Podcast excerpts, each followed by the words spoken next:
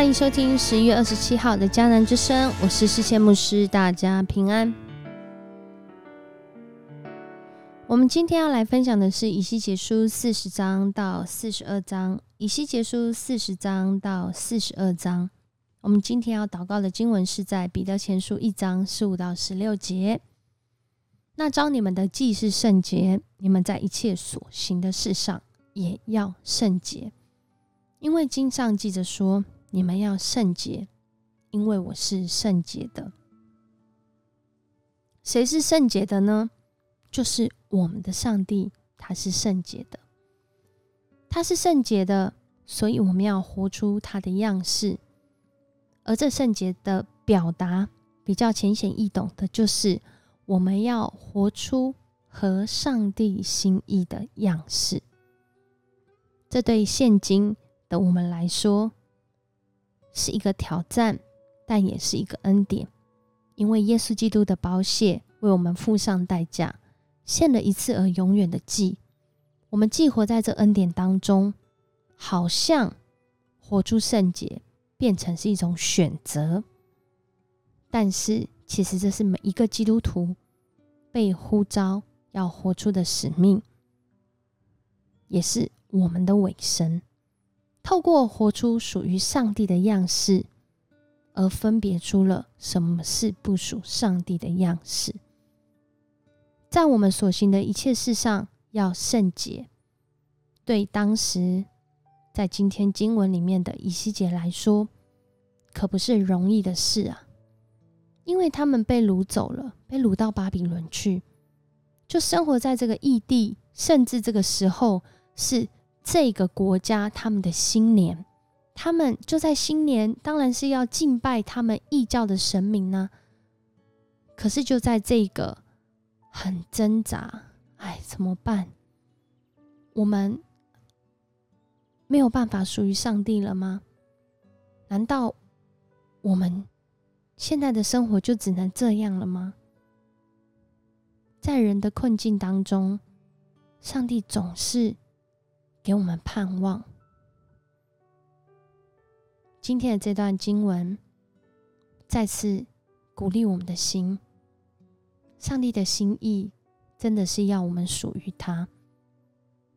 透过以西结，他领受这个意象，他好像被带回去到以色列，就在那个高山上，他看见了有一座城被建立起来，变被建造起来。他随着这个使者一步一步的进去到这个城里的结构，哇哦！发现这竟然是在重建圣殿呐！因为这里竟然外墙、外院、内院、圣所、祭司、献祭，就在那个地方，圣俗有分别。这是何等！让当时以西结和这些以色列人振奋的事，因为他们竟然能够再次领受上帝要他们重建圣殿的心意。而在重建圣殿呢，许多的学者讲到，这不是后来那个被掳归回后的圣殿，因为盖出来这个 size 不符合。也不是后来这个西律重建的圣殿，因为是空间大小，甚至有些配置不太一样。可是透过这个从意象中领受的信息，正好在回应，好像以西结书一开始讲到，上帝的同在离开了这个耶路撒冷圣殿，这个地方毁坏了，他们被掳了。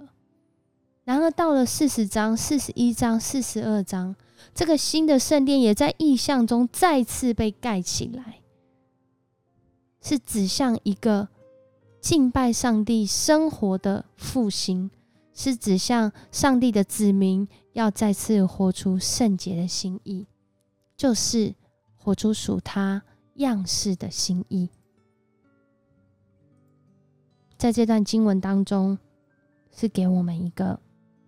很好的提醒，也透过这个，好像在丈量的过程当中，在观看的过程当中，再次重拾那个敬畏上帝、活出上帝心意、圣洁次序的过程。这也让我们再次去思想，因为今天牧师所引用的金句，我是用彼得前书这一段，在这一段里面，其实就讲到我们要活出上帝圣洁的心意。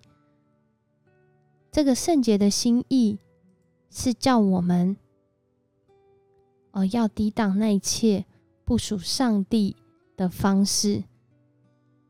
也不让自己的私欲来引导，反倒是要在一切事上面活出上帝的心意。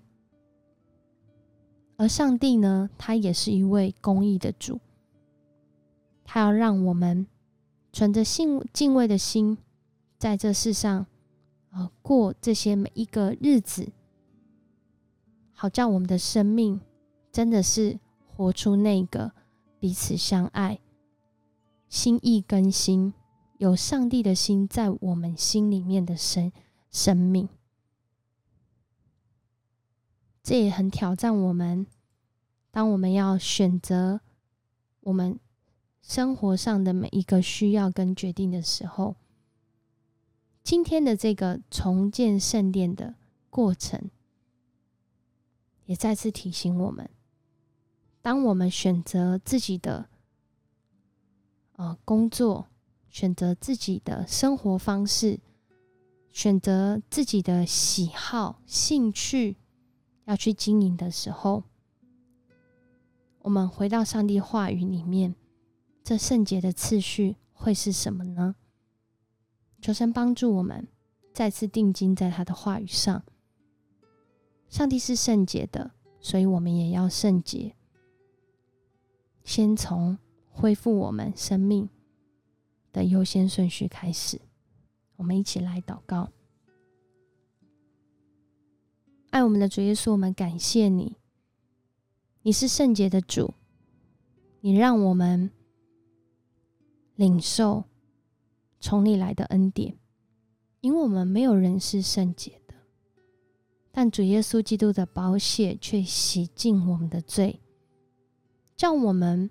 在这个时代，不用再用献祭物的方式，反倒是因着主你的恩典，我们在有限的年日里面，能够来见证我们是属于主的。谢谢你与我们同在，更是透过以西结所领受的意象，看见主你的不放弃，看见主你所赏赐的盼望。